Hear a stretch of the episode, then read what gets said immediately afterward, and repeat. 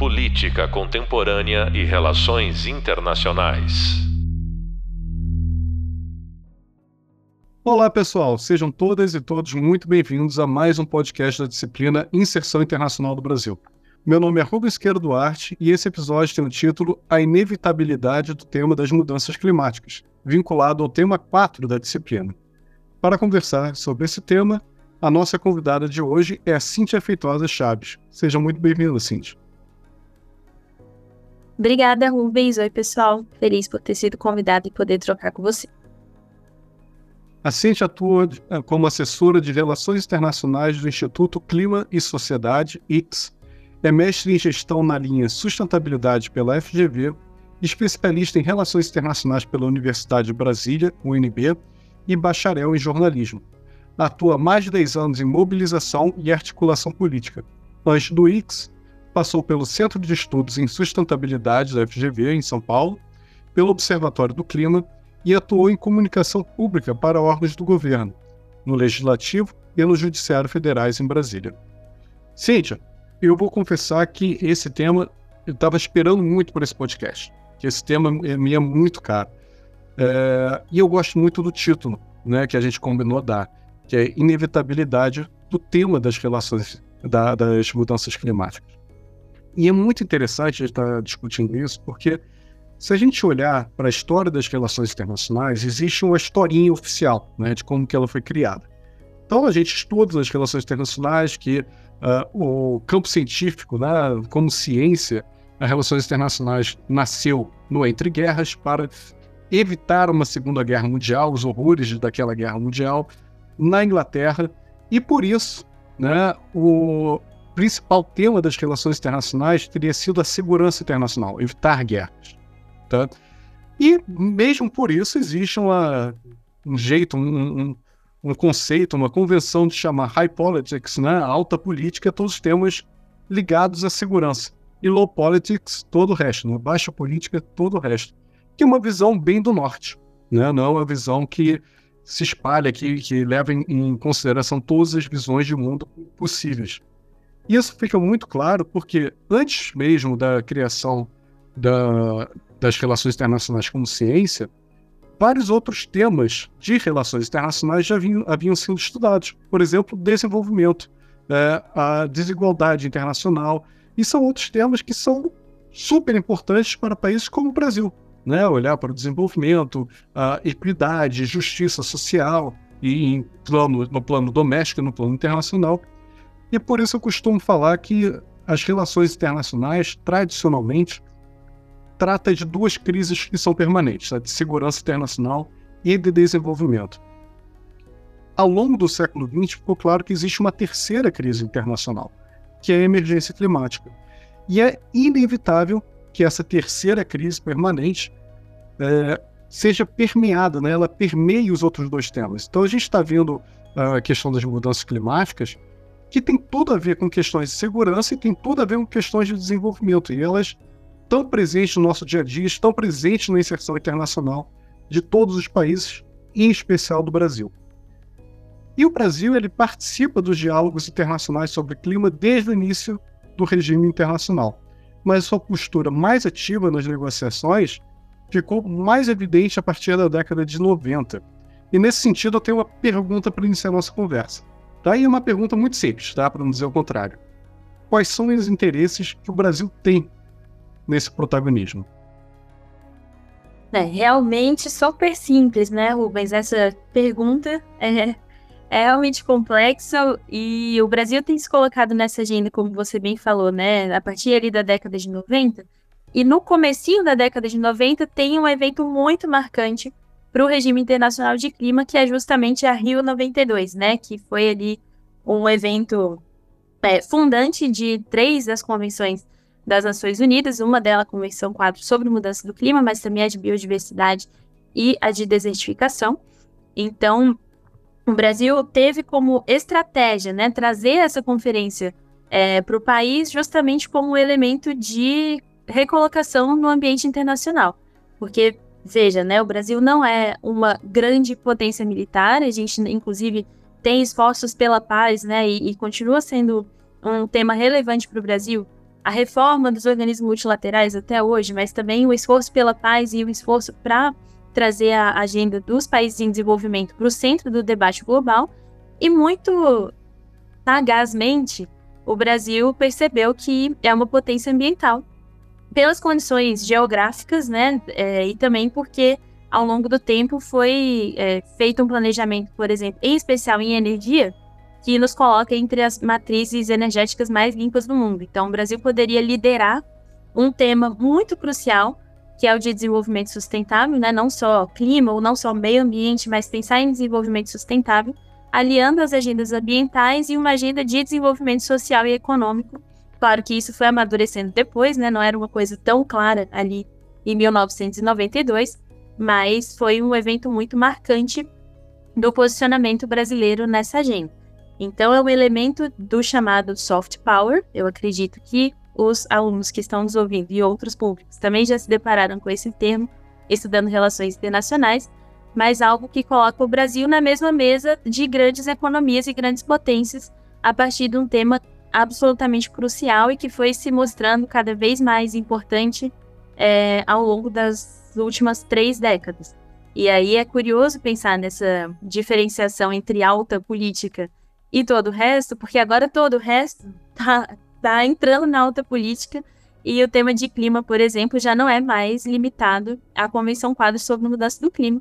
Ele está em todos os fóruns econômicos, é, fóruns multilaterais, toda a questão também de repensar desenvolvimento social, transições justas, trabalho, emprego, é, economia. Então, já não é mais um tema entre todos os outros, né? Clima virou a bola da vez. E desde então, desde 1992 e no desenvolvimento dos acordos de clima e das negociações, o Brasil também tem se colocado é, como um consertador de algumas visões dos países em desenvolvimento. Então, além de ser um elemento de soft power ambiental, também coloca o Brasil numa posição muito interessante de liderar, a partir do Sul Global, um debate a respeito de clima sem deixar para trás a agenda de desenvolvimento. Então, o Brasil, ao longo desses anos, é, na convenção, um quadro sobre a mudança do clima especificamente, né, que é onde eu me aventuro mais. Bom, então o Brasil se colocou também como um articulador e coordenador de posições de países em desenvolvimento, né? E aí a gente pode citar alguns grupos de negociação em que o Brasil se, se colocou como, às vezes, uma ponte entre países desenvolvidos e países em desenvolvimento para chegar a consensos e a decisões, é, principalmente no, na Convenção Quadro sobre Mudança do Clima. Então, poderia citar África do Sul, Índia, China, até mesmo a Rússia em outros momentos. É, então, eu resumindo, né, toda essa história, acho que tem uma questão do Brasil se colocar como soft power ambiental, que é um ativo que o Brasil tem, é uma vantagem comparativa em relação a outros países do mundo, e também dentro da estratégia do Brasil de se alinhar a interesses dos países em desenvolvimento, numa discussão também sobre direito ao desenvolvimento, sem deixar de lado o papel é, ambiental desses países e, claro, né, precisa de uma modernização é, dessa visão a respeito de desenvolvimento sustentável e como agora a agenda ambiental, que não é mais outros temas, está no centro da alta política também, pode fomentar uma agenda de desenvolvimento econômico social, redução da pobreza e combate à fome no mundo, que são agendas muito caras ao Brasil. É, você usou, né, quando você estava falando, a palavra estratégia de inserção internacional. Eu acho que você foi muito feliz na escolha dessa, dessa palavra, porque a ideia de usar as discussões climáticas né, é, para se inserir no regime internacional é muito claro nos anos 90. Você citou a, a Eco 92, e, se não me engano, foi é o Rubens Recupero que explica muito bem os bastidores dessa decisão também no livro dele, é, sobre como usar o meio ambiente, como usar essa agenda internacional para reinserir né, naquela ideia de renovação de credenciais. É, essa estratégia, embora inaugurada, nos anos 90, ela volta e meia aparece na nossa política externa. Mais recentemente, a gente viu o presidente Lula, já eleito, usando a COP no Egito para anunciar uma mudança da política externa em comparação ao governo anterior. Só que a política externa, né, a posição internacional de um país, não só do Brasil, mas de todo, todo e qualquer país, não se sustenta no longo prazo se não for respaldada por ações de política doméstica. Né? Não adianta ficar a gente falando uma coisa no plano internacional se as políticas domésticas são totalmente diferentes. Não adianta eu falar proteção de biodiversidade no plano internacional se no plano doméstico eu estou acabando com todas as nossas florestas e queimando tudo e por aí vai. A posição brasileira no plano internacional condiz com as medidas que são adotadas no plano doméstico? Como é que você vê é, a existência dessas potenciais contradições no nosso país em relação com a posição que a gente adota no plano internacional? Super interessante essa pergunta, porque, inclusive, entre os pesquisadores de relações internacionais há uma é, disputa ou uma dissidência em relação ao protagonismo do Brasil na agenda climática internacional. Né? Há quem diga que o Brasil é realmente um protagonista, que é, foi super relevante para algumas concertações de posicionamentos. Há quem diga que é uma farsa o protagonismo brasileiro, porque é, não havia no plano doméstico uma estratégia condizente com o que a gente é, demonstra lá fora. Eu vou ficar no. vou assumir aqui uma posição um pouquinho em cima do muro para dizer que sim, o Brasil tem é, usado a estratégia internacional, inclusive para espelhar algumas políticas, quer dizer, espelhar algumas estratégias internacionais em políticas domésticas, né? Então, a gente tem exemplos tá, dos últimos 15 anos aí, por exemplo, da nossa Política Nacional de Mudança do Clima, ou as metas que o Brasil adotou e tentando ser né, mais ambicioso que países é, desenvolvidos, é, apresentando metas, por exemplo, no Acordo de Paris, que são para toda a economia brasileira, em detrimento de outros países que apresentaram algumas metas né, mais específicas para a energia ou para algum setor, ou só colocaram metas de redução de emissões para ali a partir de 2030. O Brasil tem metas já para 2025, e mesmo anteriormente, entre é, talvez na negociação do protocolo de Kyoto e entre Kyoto e o regime atual, né, o, o Acordo de Paris, é, o Brasil foi implementando políticas domésticas, em particular com a redução de desmatamento ali no, na década de 2000 que é, foram usadas internacionalmente como credenciais do Brasil de veja, a gente já está implementando algumas medidas para reduzir emissões, uma vez que nosso perfil de emissões é muito mais voltado a uso da terra, né, é, mudança de uso da terra e agricultura, do que outros países que têm energia como principal é, setor de emissões. Quem diz que o Brasil, na verdade, tem uma posição é, um pouco dúbia argumenta que, no plano doméstico, a nossa ação climática se deu mais em função de redução de desmatamento, mas que se a gente ignorasse desmatamento, nossa matriz eventualmente está ficando mais suja, né, em, em, termos de, de mais uso de fósseis ou de pouca mudança é, doméstica em relação à energia, e que todas as emissões históricas do Brasil, né, a maior parte das emissões históricas, diferentemente de países desenvolvidos que, que têm ou países que têm é, mais emissões provenientes do setor de energia, a nossa, nossas emissões não levaram o Brasil a lugar nenhum em termos de desenvolvimento social e econômico. É uma agenda de crime ilegalidade. É, e o, o combate ao desmatamento tem a ver com comando e controle e reduzir ilegalidades no Brasil e não necessariamente por uma posição super positiva no campo climático a ver como isso vai ser, né, agora, porque a agenda de clima realmente tomou uma proporção muito grande, e aí dá para pensar que no plano doméstico atualmente a gente tem nesta administração federal 37 ministérios, 19 deles têm alguma estrutura falando de clima. Então, demonstra que tem sim um amadurecimento né, da política doméstica para é, assentar a discussão de clima numa agenda de economia e de desenvolvimento mas algumas é, a gente ainda tá para ver como isso vai se dar, sobretudo dado o desmonte que houve nos, nos últimos anos da governança climática e da política climática doméstica. Então a gente e aí resumindo de novo, né, fazendo uma longa história curta, a gente tem no papel muito bons elementos que indicam que a gente assimilou a agenda climática no plano doméstico, uma estrutura de governança sob a Casa Civil, né, com participação de ministros. Então, isso já existe há bastante tempo.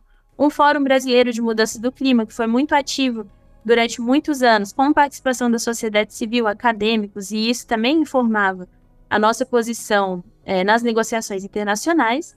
mas na prática a gente ainda tem muito o que fazer e correr atrás do prejuízo, porque houve uma oscilação muito grande, inclusive nas políticas que a gente tinha é, certeza que iam dar certo por muito tempo, né? Sobretudo na redução de desmatamento, que agora se provam ser mais complexas do que a gente imaginava.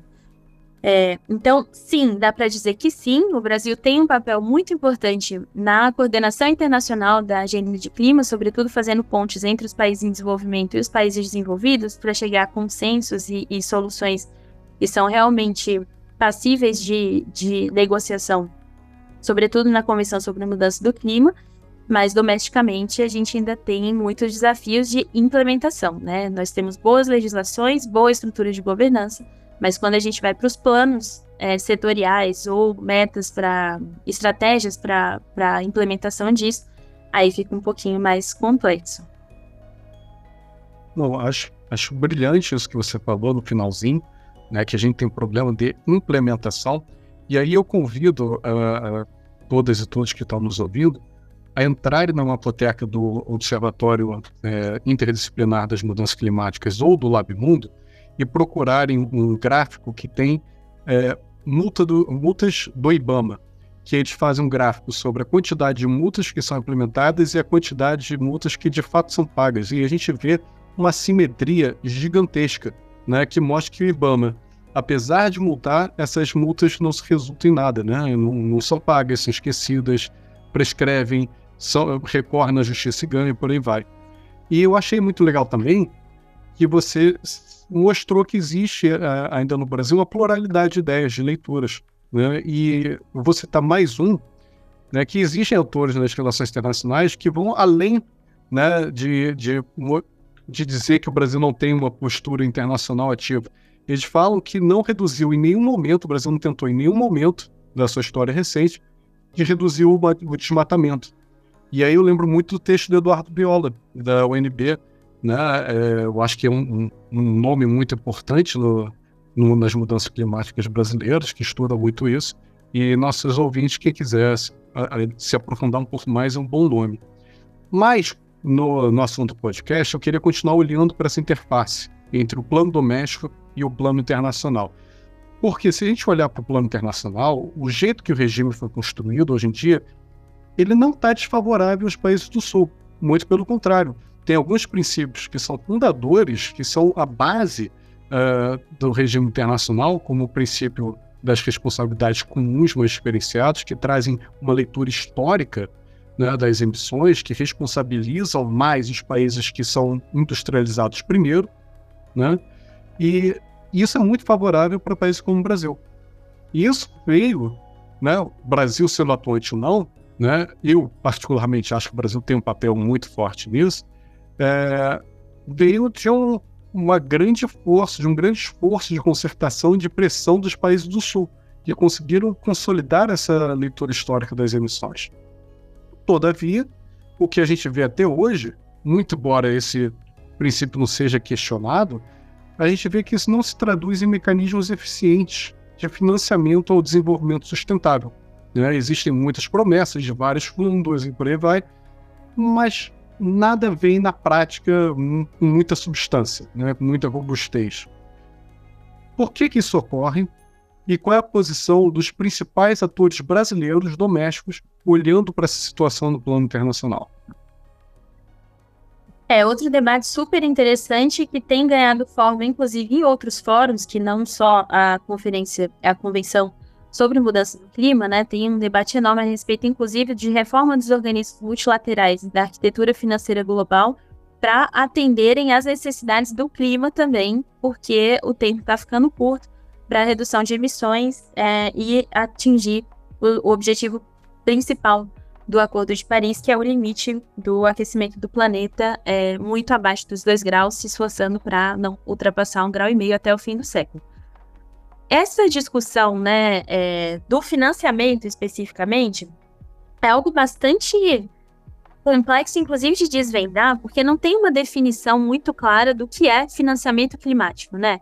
É empréstimo, é doação, são os fundos da convenção, tem outros mecanismos que já estão fazendo financiamento climático e que talvez não estejam contabilizados, então ao longo dos anos, a gente foi se perdendo um pouco é, na diversidade de discussões a respeito de financiamento climático que não nos levam ao aumento de fato da disponibilização de recursos. Então, existe uma meta muito clara colocada desde Copenhague, não foi nem só no Acordo de Paris, né, desde 2009, de uma alocação de 100 bilhões de dólares anualmente pelos países desenvolvidos é, e, historicamente, mais emissores para financiamento climático. Nunca se chegou a esses 100 bilhões anuais, né? Essa meta foi reforçada pelo Acordo de Paris e já há uma discussão de eventualmente ter uma nova meta a partir de 2025, né? Tem um mandato da Convenção sobre Mudança do Clima de uma nova meta de financiamento global que muito provavelmente aumentaria essa alocação, essa obrigação, né, de, de alocação de recursos anualmente mas a gente está também num momento muito complexo, com desafios enormes em termos de alocação de recursos dos países desenvolvidos para agendas é, muito caras ao sul global. É, e muito recurso é, alocado, por exemplo, numa guerra, né? Então, tem as questões de paz e, e multilateralismo para além de mudança do clima, tem uma discussão de, do que é financiamento climático. Então, alguns países desenvolvidos argumentam: não, mas se eu faço uma cooperação técnica, ou se eu tenho uma linha de empréstimo, ou se eu mando uma ajuda humanitária quando tem um desastre ambiental, isso não deveria ser contabilizado como, como financiamento climático. Então, tem N questões é, a respeito disso e está ficando cada vez mais complexo, justamente também porque os desafios do multilateralismo estão ficando cada vez mais complexos e a gente vai ver muito em breve também uma discussão a respeito dos fundos para biodiversidade. É, eles são, né, uma defesa, por exemplo, dos países em desenvolvimento, inclusive do Brasil liderando isso muito fortemente, e financiamento climático é uma coisa, financiamento para biodiversidade é outra coisa. Os recursos, né, são cobrados, em geral, dos mesmos países, que são os países desenvolvidos e com renda alta, e que se desenvolveram a partir de uma degradação ambiental ou de de emissões, por exemplo, e essa discussão pode é, nunca ter fim se continuar no ritmo que, que a gente está. Então, é, acho que o principal desafio né, é definir o que é financiamento climático, fazer um, uma rastreabilidade mesmo de onde esses recursos estão, onde eles estão alocados, e mesmo os fundos já existentes, há uma queixa muito grande de países em desenvolvimento, e aí não só do Brasil, mas países menos desenvolvidos, a respeito da, do acesso, né? Como, como é feito esse fundo? Qual é a governança dele? Se eu preciso é, aprovar um projeto de clima, quanto tempo isso leva? E às vezes, imagina que para um fundo de mitigação, né? É, para um fundo climático para redução de emissões, é via projetos. Então, qual a capacidade de um país em desenvolvimento de elaborar um projeto que esteja de acordo com a noção de riscos na arquitetura financeira global? que leve, né, que o recurso chegue em tempo hábil para esse projeto ser implementado. Então, às vezes, tem relatos, inclusive do Brasil, de projetos que demoraram dois, três anos é, no fundo de adaptação, por exemplo, né, que deveria ser algo mais acessível aos países. E ainda tem esse gap de financiamento para mitigação, que é a agenda de redução de emissões, e financiamento para adaptação, que é uma grande nova agenda que é, tem se mostrado muito relevante e uma disparidade enorme da disponibilidade de recursos. Então, não tem uma resposta para por que essa agenda não anda. O que a gente vê é que a cada ano os países desenvolvidos também se apresentam como veja bem, né? Tem é, as agendas estão muito complicadas. A gente passou por turbulências econômico-financeiras enormes desde que essa conversa começou. Então, a gente teve uma crise dos bancos em 2008, depois teve o 11 de setembro, a agenda de segurança, né, voltou a ser é, uma pauta de alocação de recursos. Então, à medida que o sistema multilateral vai ficando mais complexo, também fica mais complexo rastrear é, como alocar os recursos e, de fato, essa discussão a respeito de uma reforma né, de sistema de financiamento global que incorpore a agenda climática é cada vez mais urgente, é, inclusive porque mudança do clima é um dos choques que já estão acontecendo e que também vão demandar cada vez mais recursos é, em alocação, seja para mitigação, seja para adaptação e ainda para perdas e danos, que é uma nova agenda que, que entrou também na pauta e demanda dinheiro para a implementação. Mas essa, essa falta de, de acordo sobre os princípios básicos, né, do que, que seria é, mudança climática, o que seria biodiversidade, o que se financiamento pode se tornar um, uma forma, né, sem ser fundo perdido, né, que você abre uma, uma linha de crédito né, para países que estão em necessidade, que precisam de adaptação, precisam de mitigação, e depois você exige juros sobre aquele, aquele que a linha de crédito ofertada e chama isso de auxílio climático, né? E esse, esse tipo de confusão também não é fomentada estrategicamente por alguns países? Olha, sim.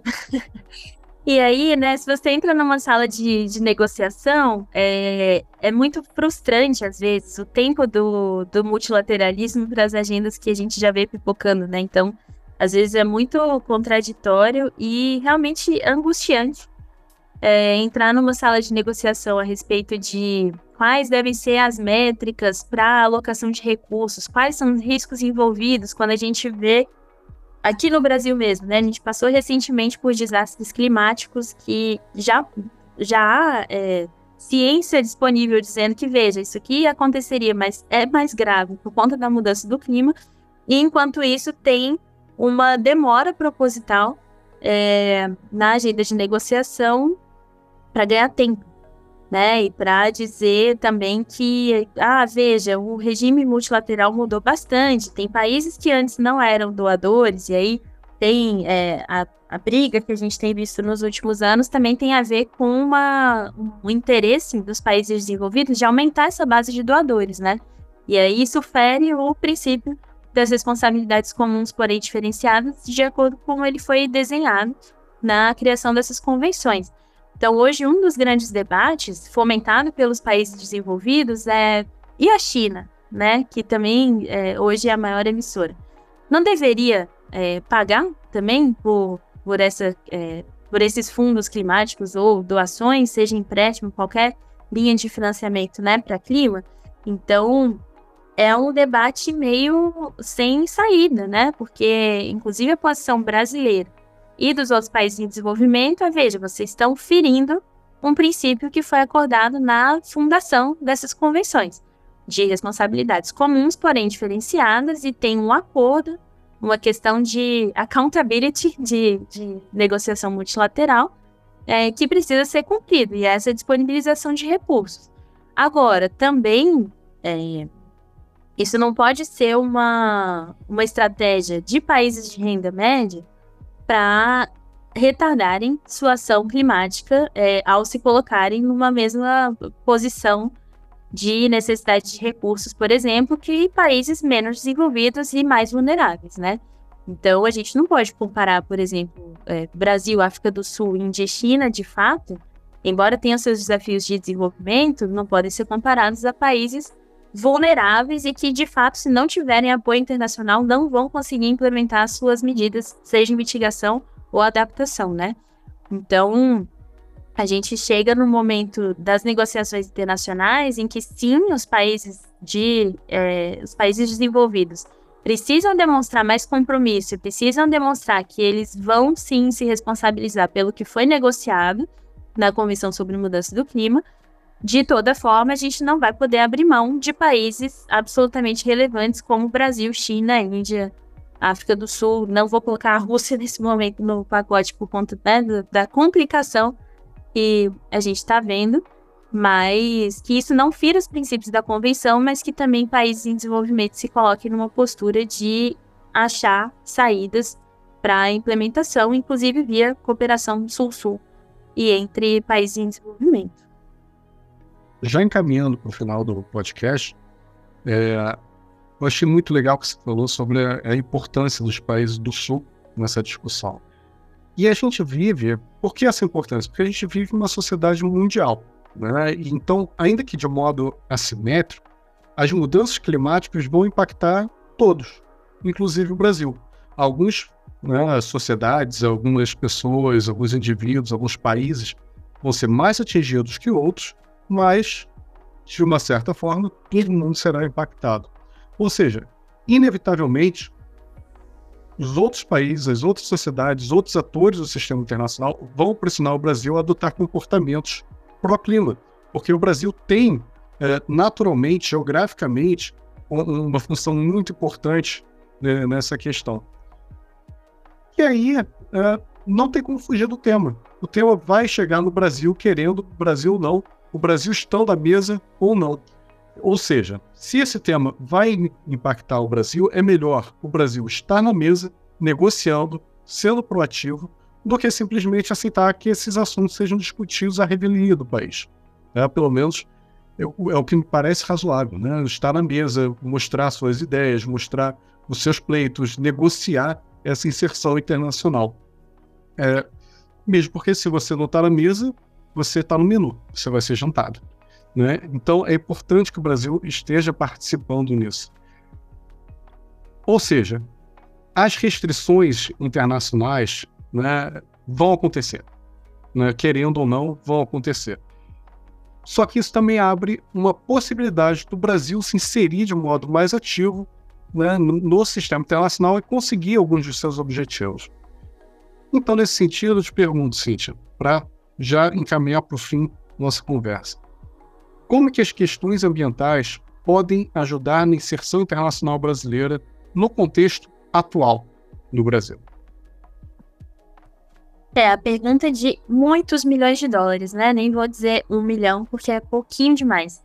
É, o Brasil nesse ciclo político, né, e a partir do momento em que houve uma retomada da agenda climática como prioridade colocada em política doméstica e em política internacional, tem uma agenda de fomento a energias renováveis, né, aproveitando a nossa matriz e as nossas possibilidades, que é uma oportunidade para o Brasil e é a discussão da vez em pensar em transição energética, né, a nossa matriz já é muito limpa, nossa matriz elétrica já é muito limpa, mas a gente precisa discutir é, uma transição, por exemplo, de combustíveis e, inclusive, de aproveitar o potencial renovável para eletricidade, né, em solar, eólica e afins. E isso é uma discussão que coloca o Brasil numa posição muito boa e a gente poderia aproveitá-la para acelerar políticas domésticas que coloquem maior ambição à nossa agenda climática, para além de combater ilegalidades, porque hoje a nossa agenda em relação a clima, né, inclusive quando houve um anexo à nossa, às nossas metas nacionais de redução de emissões, ela tratava muito, é, particularmente, de redução de desmatamento e reflorestamento, é, restauração florestal, mas que a gente pode ir muito além disso. Então, a gente poderia pensar, enquanto nação, né, sobre um projeto que coloque a agenda da floresta de pé como uma oportunidade econômica e uma oportunidade social de desenvolvimento regional, não só na Amazônia, mas em outros biomas. É, talvez a grande oportunidade do Brasil agora seja sair das agendas básicas, sabe? É, e olhar para a agenda de clima como um potencial enorme de, de agenda econômica e de inclusão social, combate à fome redução da pobreza é, aqui no Brasil. Então, tem no, nos próximos anos, né, grandes momentos internacionais em que o Brasil vai poder se apresentar, reapresentar suas credenciais de liderança climática, é, principalmente no G20, né, presidência do G20 no Brasil em 2024, é logo ali. Antes disso, uma cúpula da Amazônia, é, a possibilidade de sediar a COP30 de clima no Brasil no ano super crucial, que é o ano de Paris mais 10, né, e também de renegociação dessa meta de financiamento global. Então, o Brasil tem todas as chances de é, demonstrar seu apoio a países em desenvolvimento na agenda de reforma da arquitetura financeira global, é, de forma que a agenda de financiamento climático não gere novas dívidas para esses países, né, e, e, novas questões sociais também é, a partir do risco climático, e de representar sua credencial como uma potência não só verde, mas uma potência que alinha as discussões de desenvolvimento sustentável de forma mais ampla, não esquecendo as outras agendas da Agenda 2030 de desenvolvimento sustentável.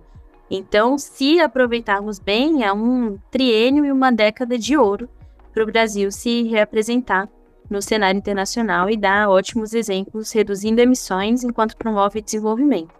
É uma aposta que a gente faz e é um desejo que a sociedade civil também tem, né? É, e cabe a vocês, ouvintes, cobrar, verificar, monitorar é, se isso vai ser feito ou não, né? Opinar, porque a gente só vai conseguir uma política é, mais efetiva se todos participarem. Então, Cíntia, a gente tem mais alguns pouquinhos minutos. Queria te convidar para fazer as suas considerações finais. Ah, eu quero agradecer pela participação. Uma pena que o tempo passa tão rápido com um tema que tão é, cheio de, de nuances para a gente discutir. Queria também convidar quem está nos ouvindo que conheça o Instituto Clima e Sociedade, que é o instituto que eu represento aqui nessa, nessa entrevista. É, nós somos uma instituição filantrópica que apoia ações da sociedade civil por um Brasil carbono neutro é, e com redução de desigualdades. Então, é, muito feliz de poder contribuir com essa discussão e, claro, também convidá-los a acompanharem essas agendas internacionais é, que colocam o clima no centro do debate e se engajem nessas discussões, né? Tem possibilidades de, de engajamento social e a gente espera que o Brasil aproveite também a participação da sociedade para contribuições mais modernas é, e inovadoras. Muito obrigado, Cíntia, pela sua participação no podcast. Para mim foi muito legal. Eu gosto muito de, falar sobre esse tema e eu acho que você falou umas frases que foram brilhantes que eu vou anotar aqui e vou levar para mim. É, convido a todos os ouvintes também a lerem o, a apostila que está no, no hub de vocês, no hub leitura, e outros podcasts. Até mais e muito obrigado pela audiência.